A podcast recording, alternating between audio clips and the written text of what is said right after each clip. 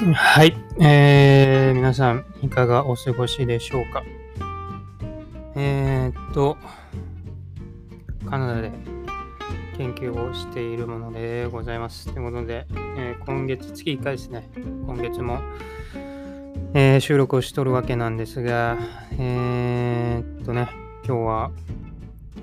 えーチョコレートを飲みながら、えお届けしております。ね日本では多分チョコレートを飲むっていうことはないと思うんですけど、まあ、わかんない。もう2年以上日本に帰ってないので、わからないんですが、まあ、カナダではチョコレート、ホットチョコレートを飲むっていうのはかなり、えー普通のうん飲み物かなというふうに思います。えーっとですね、今日はちょっと番外編ということで、ポーツとかあサッカーに限らない、えーことを、まあ、まあ、心理学なの話なんですけど、うんちょっと用いて、えー話していければなと思います。えーで何を話すかっていうと、もう結構昔になっちゃうんですけど、ネットフリックスの、えー、Love is Blind の日本編を見まして、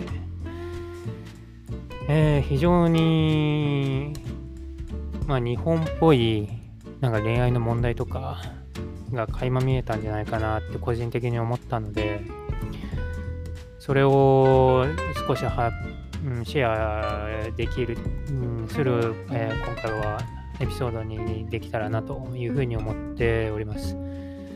それで、えーそもそもラブイズブあラブイズブラインドとは何かっていうと、最初になんか話だけで、だんまあまあまあなんかマッチングみたいな感じなんですけど、あの、男子数名、女子数名が顔を見ずにですね、えー話だけをして、まずなんか、お互いが、あ男子が、まあ、プロポーズするんですかね。それで、顔見ないでですね。で、プロポーズして、で、女子がいいってなったら、今度顔を見ることができて、で、その後、うん場所を変えて、まあ、同棲してみたりとか、親に会うんだったかな。ちょっとそれは忘れちゃったんですけど、まあ、いろんな場所を変えて、えー今度過ごしていく中で、えーまあ、結婚に向けて、えー走り出していくと。そうですね。多分親にも会うですよね。で、で最後、えー結婚まで行くと。で、なんか問題があったら、まあ、脱落していくっていう、まあ、そういう、まあ、いわゆる恋愛バラエティみたいなものなんですけど、で、まあかなり、うん日本人っぽいなっていう問題とか、えーまあ、なんか考え方のパターンみたいなのがすごい垣間見えて、すごい面白いなと思ったので、えー今今回はまあシェアできたらなというふうに思います。うんと、それでですね、ままず一発目なんですけど、なんか芸人の人が出てたんですよね。芸人の人となんかバレリーナの人が最初なんかマッチして会う中で、そのバレリーナの女の人が、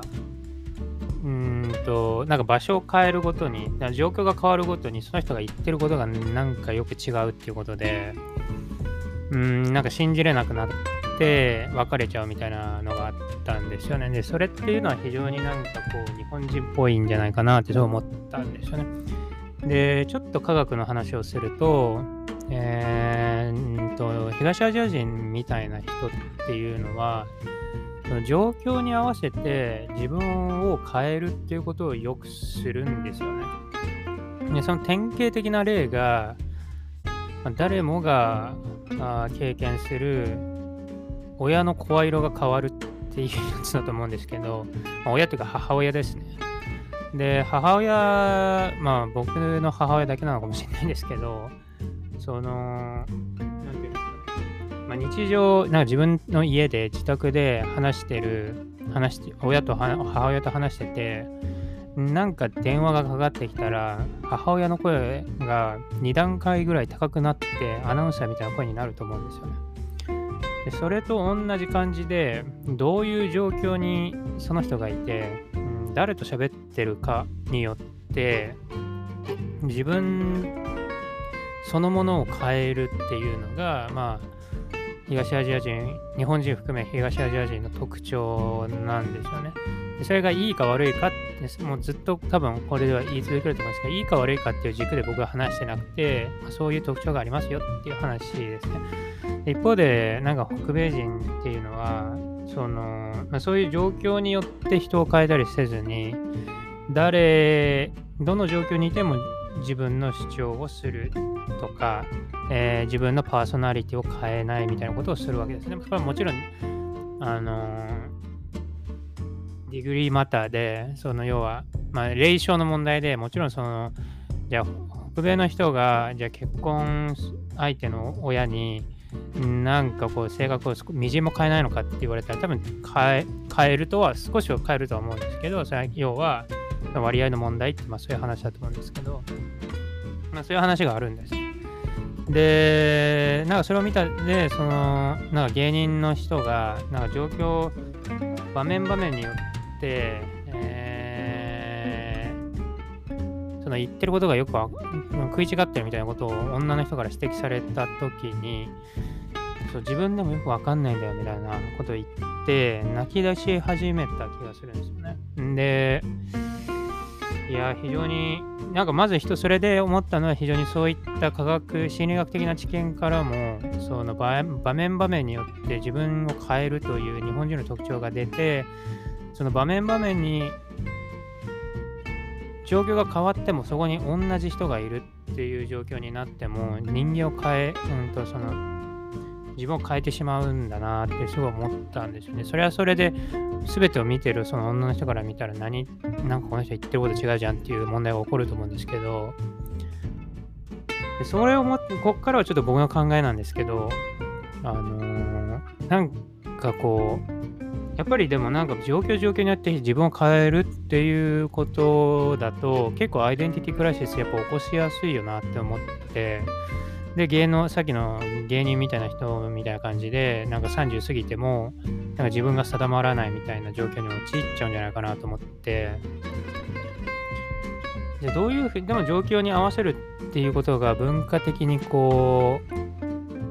うーん、そういうことがまあ文化的にそう、文化がそうさせてるわけですから、まあ、そうせざるを得ないってなった時に、どうやったらアイデンティティクライシスが起こらないかっていうと、確固たるなんかこう自分のアイデンティティなものをすでに確立しているんだけれどもアクティブにその一部を状況に合わせていくっていうスタイルがんなんかこう健全にその日本みたいな社会で生きていく上で重要なのかもしれないなって思いました。っていうのもだって状況状況によって自分を変えるでは確固たる自分がそこには存在しないみたいな状況になると、アイデンティティクライシスが起こっちゃうんじゃないかなと思って、一方で、まずは確固たる自分は何なんだっていうことを考えながら、ただその一部一部を状況に合わせて、うんと出していく。その状況によって自分を変えていく。でも裏では、その自分は何ぞやってことは分かっているみたいな、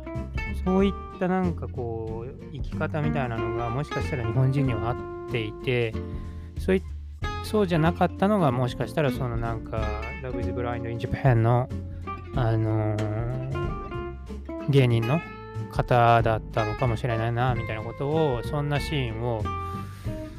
えー、思いながら、あえー、そんなシーンを見ながら、そんなことをまあ思いましたという話ですね。要は、何が言いたかったかっていうと、まず科学としては、日本人という状況に合わせて自分を変える。一貫性は特に状況に、状況、その一個一個の状況の中では一貫性があるんですが、状況がガラッと変わると、ど自分をどう出すかっていうこともま変わってくる。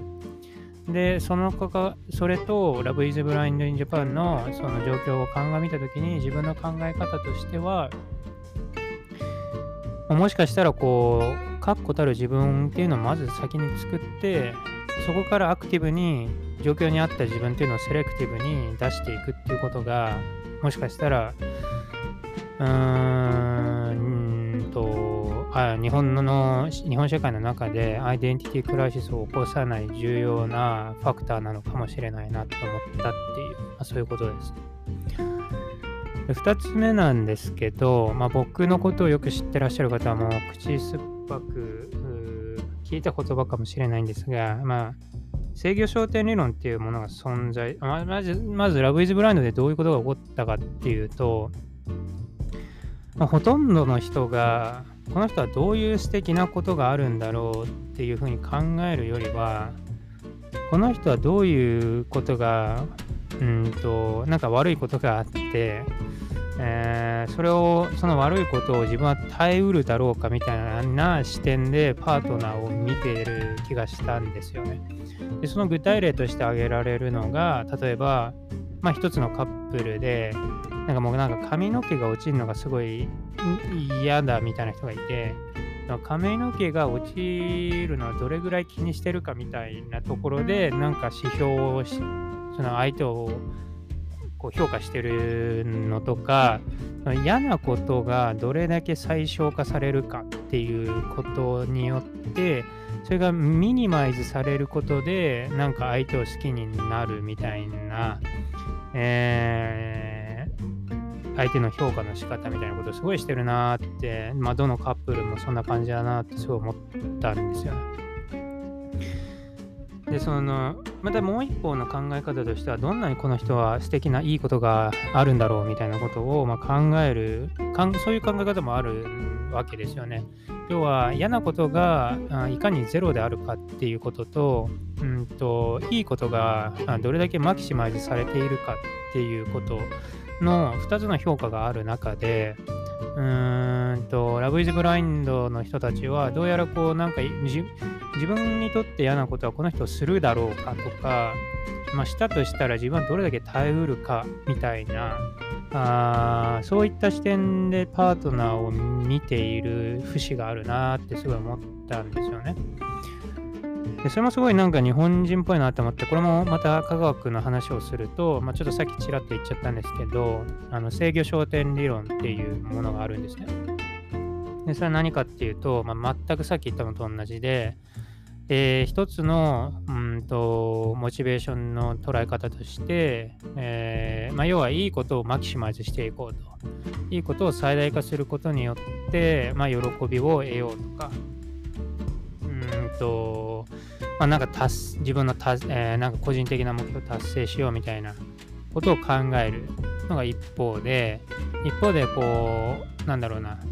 例えば自分がどれだけ安全であるかとか、自分がどれだけ社会的な責任を果たせているかみたいなことを考えると、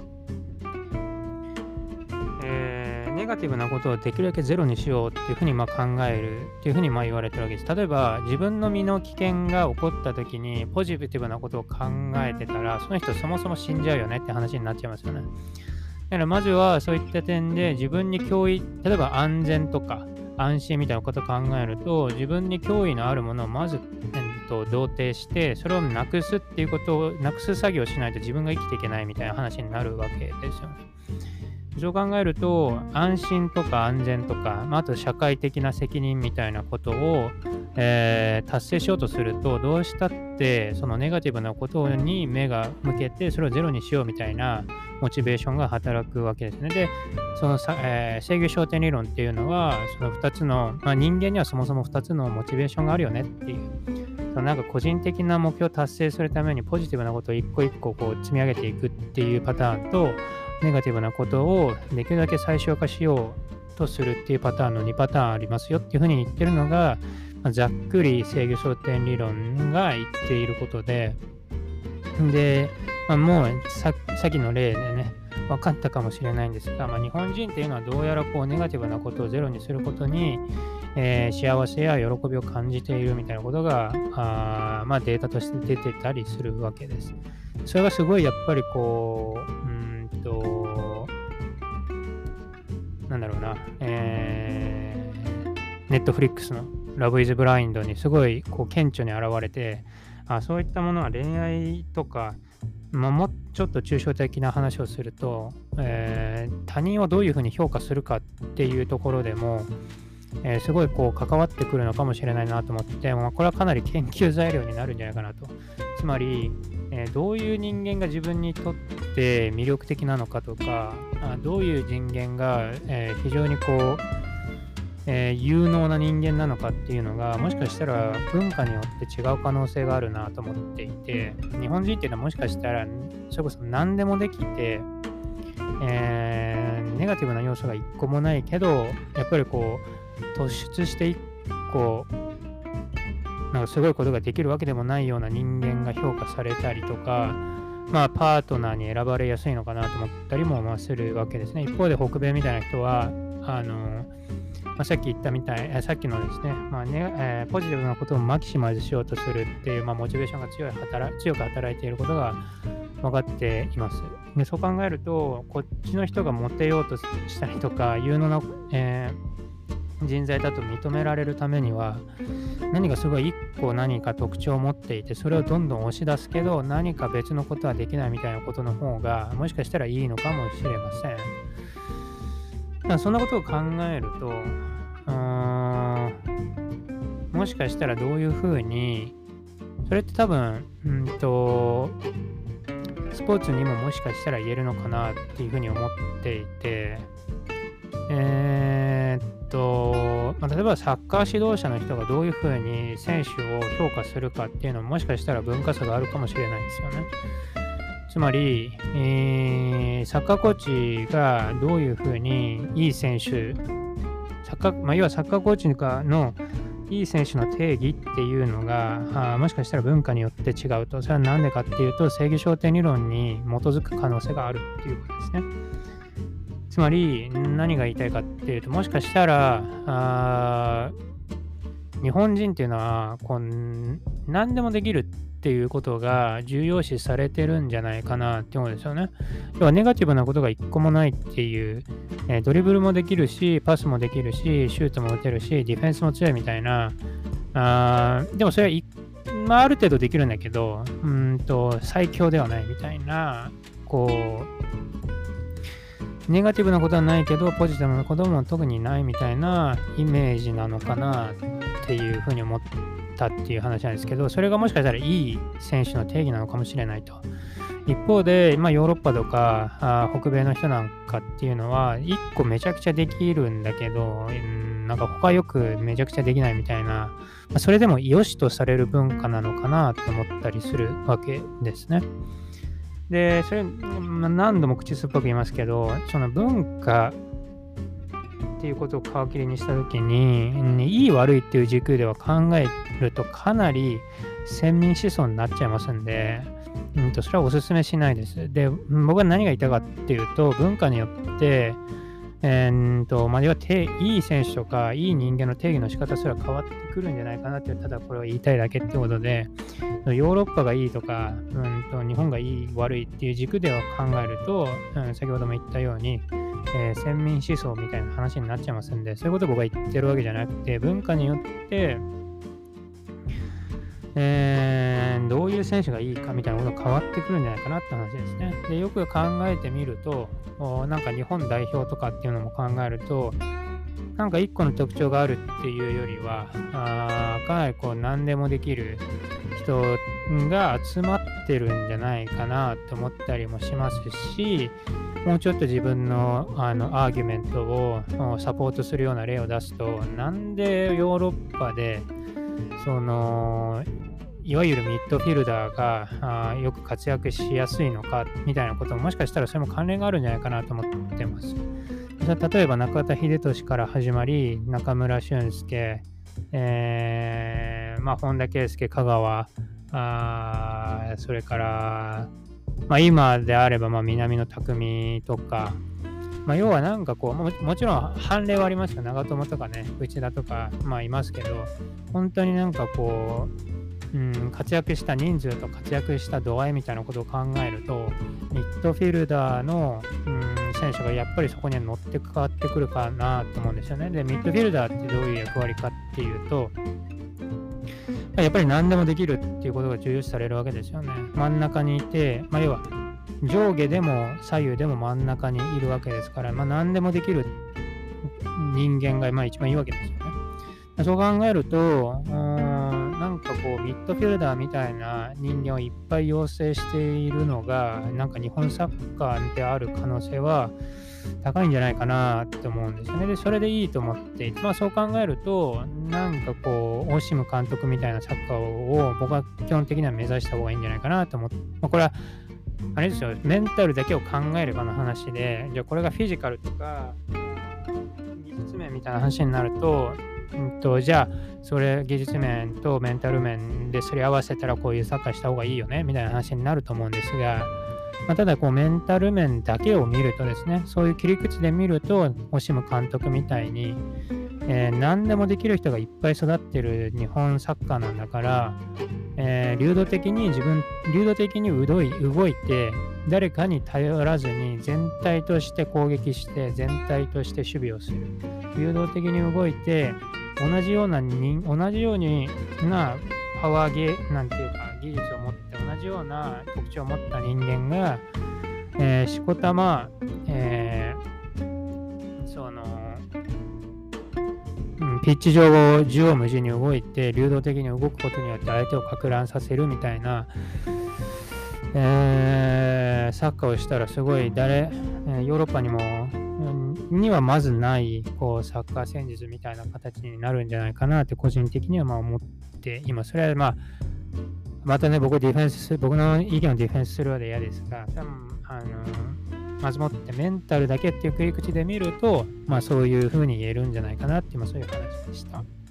あとは、まあ、あとはあれですね、レベルですね。文化っていうレベルで見て、メンタルだけっていうレベルで見ると、そういうふうにも言えるぞっていう、まあ、そういう話ですね。でこれが例えば個人レベルで、いや、うちのチームは、そんな特徴はありませんみたいなこともあると思うんですよね。で、それなんでかっていうと、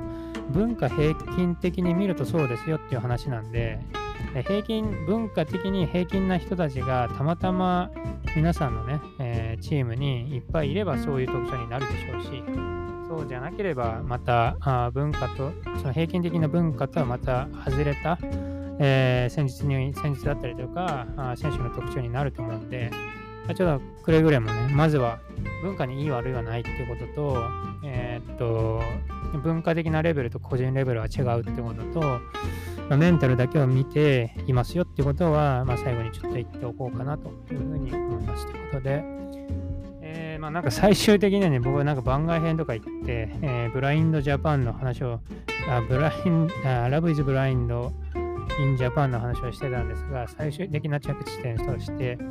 え、どうやらあサッカーの話になっちゃいましたが、あまあ、それはそれでいいかと思います。ということで、えー、今回はですね、えー、なんかこう、 Love is、あ Love is Blind in Japan を見て、なんか日本人っぽいことをいろいろなんかしてて、日本人っぽいなんか問題がいっぱい出てるなと思ったんで、えー、なんかそれを、え、ちょっと紹介した中でですね、えー、なんか最終的には、えー、サッカーの話にも落ち着きましたよと、まあ、そういう今日はね、エピソードでした。ということで、また来月お会いしましょう。では、さよなら。